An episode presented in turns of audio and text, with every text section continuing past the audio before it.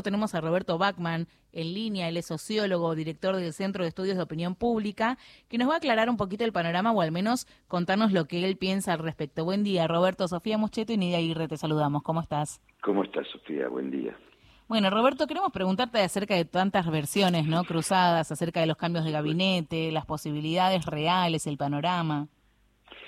Eh, la digamos, partamos del principio que es necesario más que un no solamente un cambio de gabinete, sino que mostrar que el gobierno tiene este, resto para, para asumir esta, este último tramo de, su gestión, porque queda un año. Que tiene resto y que tiene espalda, ¿no? Y que tiene espalda, y que tiene, y que tiene plan, y que tiene plan. Claro, pero alrededor de todo esto, que tiene resto, que tiene espalda, que tiene plan, está también la cuestión de decir un, un, relanzamiento simbólico, por así llamarlo, ¿no es cierto?, del gabinete, quizás con otra arquitectura. Eh, muchos hablan, yo, todo esto son versiones, es lo que te voy diciendo. Sí, claro. Eh, eh, todos hablan de un gabinete con menos este, ministros, con ministros con mucha fuerza, eh, con, eh, y con un plan de, y con un plan muy concreto para combatir dos cuestiones muy importantes, que esto es lo central del problema, que no es solo la inflación, que también es el, tema de la puja distributiva. ¿Esto qué significa? Eh, a la gente no le alcanza el dinero para llegar a fin de mes o llega con lo justo. Y esto hace que la, este, la sociedad se ponga con muy mal humor, porque la gente tiene que estar cuidándose, eh, porque el 45% aproximadamente de los argentinos no llegan a fin de mes, y si yo te digo esa cifra, 45%, que esto quiere decir que hay gente adentro de ese 45% que trabaja, que tiene trabajo formal, trabajo registrado, trabajo blanco, bueno, pero no, no le alcanza. Eh, lo que gana está por debajo del nivel de la pobreza. Y, el restante, que es lo que podríamos llamar clase baja alta y clase media típica, digamos, media para abajo, por así decirlo, tampoco algunos este, eh, llegan con lo justo y tienen que hacer muchos esfuerzos o este, no, no pueden este, darse muchos placeres de la vida, digamos. Sí, recién mencionaba justamente Roberto, ¿no? Acerca de la gente con trabajo formal o registrado que tiene un ingreso en realidad muy bajo. Y hace unos días hablábamos de la canasta básica que rompió la barrera de los 100 mil pesos. Y todo eso es mucho más que solo números. Hay gente detrás de todo eso, ¿no? Es, que esto es así, esto es así. Y cuando hablamos de esto, a veces, digamos, este, te podrían contestar algunos muy enojados. La gente está cansada, ¿no? no de tantas explicaciones a, los políticos. Nosotros, los, periodistas, nosotros los analistas, no nos queda Claro. Eh, no podemos decir, yo, yo entiendo, eh, si vos recorres territorio, lo que llaman los políticos, ¿no es cierto? Especialmente en los grandes núcleos urbanos del país, ¿no? Donde este, no, vayamos muy lejos, ¿no? Eh, eh, acá el conurbano bonaerense, que tiene más problemas que la capital, digamos que Cava, este, si lo recorres el territorio te das cuenta que hay muy mala hay muy mala onda, digamos, muy mal clima social. Sí, yo vivo en zona sur, de hecho, tomo el tren Roca todos los días, cuatro veces por día, y justamente fuera de aire le comentaba a Nidia la cantidad de gente que empezó a vender, por ejemplo, los vendedores ambulantes, ¿no? Que se triplicaron.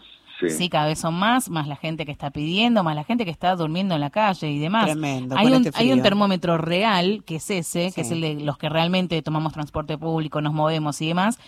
Y después está por otro lado, bueno, uno lee las noticias y se reactiva el consumo, esto y lo otro, pero la verdad es que la agenda real de la gente está lejos de hablar del dólar blue y del dólar soja. No, por qué dólar blue. Este, por eso, claro.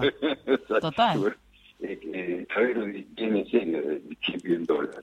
Eh, el tema es, esa es la puja distributiva, estamos en el momento de la puja distributiva, eh, estaba eh, con Macri eh, se complicó, con, los cuatro años de macrismo se complicó, y luego vinieron las cosas que vinieron en Argentina, ¿no? primero la pandemia, después la guerra, y bueno, por lo tanto yo creo que mm, después la deuda externa parecería ser que se tomó a terminar el problema con el Fondo Monetario como si fuera una pócima mágica que iba a resolver todo, ¿no es cierto? Como pensaban algunos este, no, no hay pócimas mágicas acá. Tiene que haber un modelo económico que mejore, mejore el ingreso a la gente, que lo haga rápido. Hay discusiones y, este, y, la CGT no está muy de acuerdo, pero bueno, tiene que haber algo con respecto a eso, pero no solamente mejorarles a los que trabajan, a los que están asalariados, también hay que mejorarle a los que, a los que tienen ingreso independiente, a los que no, no trabajan en relación de dependencia, porque ellos tampoco les alcanza. Sí, este, y muchas pymes están al borde de quebrar, digamos, de fundirse. Esto es lo que viene ahora. el gobierno no tiene mucho margen, debe hacer un cambio.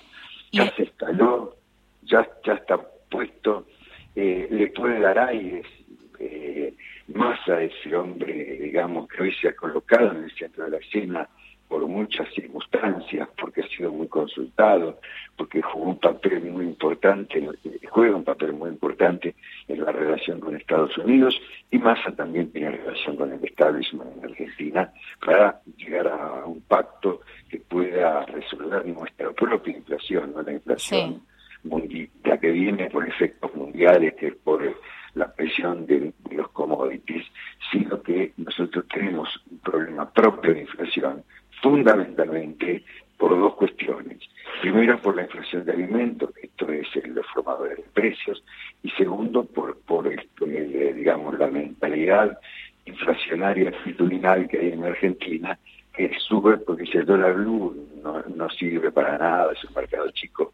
el, problema de la economía monetaria, diría Cristina. Eh, claro, diría Cristina, la economía bimonetaria. Diría, yo te diría, que el dólar blue funciona como un disparador en la cabeza de la gente. Entonces se ponen a remarcar. Y, pasan cosas extraordinarias, que, un producto, qué sé yo, te digo, cualquier cosa, ¿no? Eh, vale en una ferretería de cercanía, de barrio, vale 100 pesos y en otra vale 500. Sí. ¿Cómo puede ser que pasen este tipo de cosas y que la gente se cubre? Dice yo que si pongo esto y, lo vendo, y si no lo vendo me lo, me lo quedo. La mercadería, este, entonces por eso digo que las pymes también tienen problemas.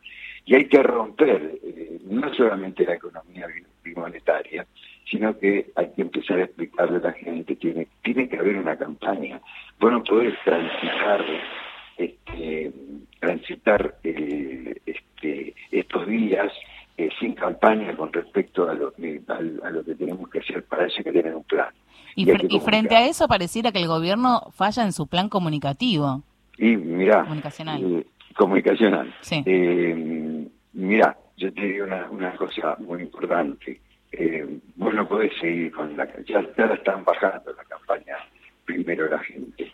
Sí ya, ya están bajando porque eh, hay muchos que se ponen nerviosos con esa campaña. Ellos lo tendrían que estudiar ellos.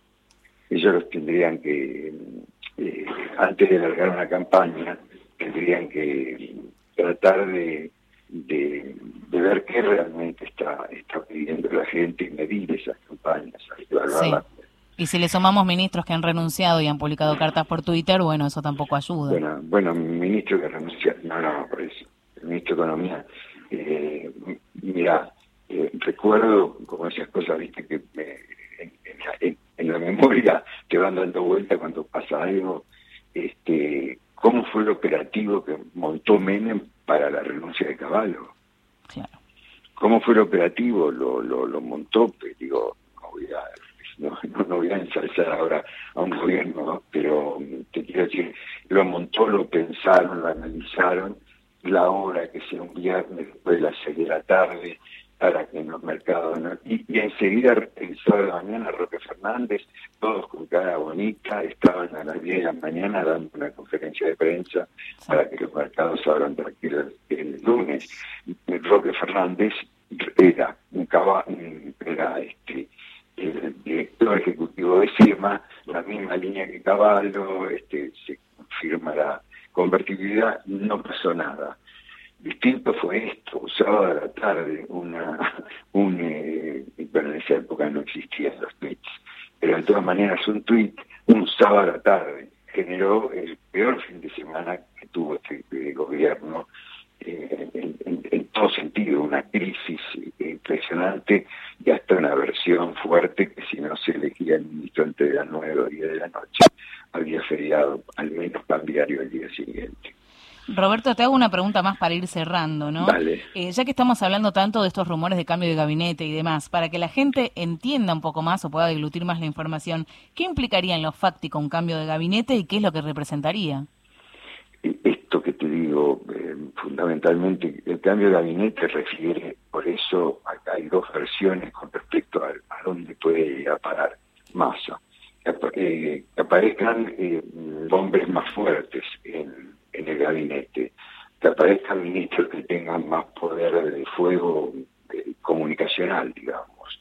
Eh, vos podés creer que hay ministros que, la, que tienen 30% de conocimiento y están hace casi tres años, por ejemplo, Claudio Moroni. ¿Quién? Eh, no, le conocen el nombre a algunos. Eh, ministros fuertes. Y, y, el tema es dónde, dónde va Massa, porque y acá está el juego de poder. ¿cierto? No es que da Mansur o se va Mansur. Sigue la jefatura de gabinete bajo la órbita de, absoluta del presidente o parece un jefe de gabinete que se convierte en una suerte de primer ministro virtual, ¿no? Porque no es un gobierno parlamentario esto ni mucho menos.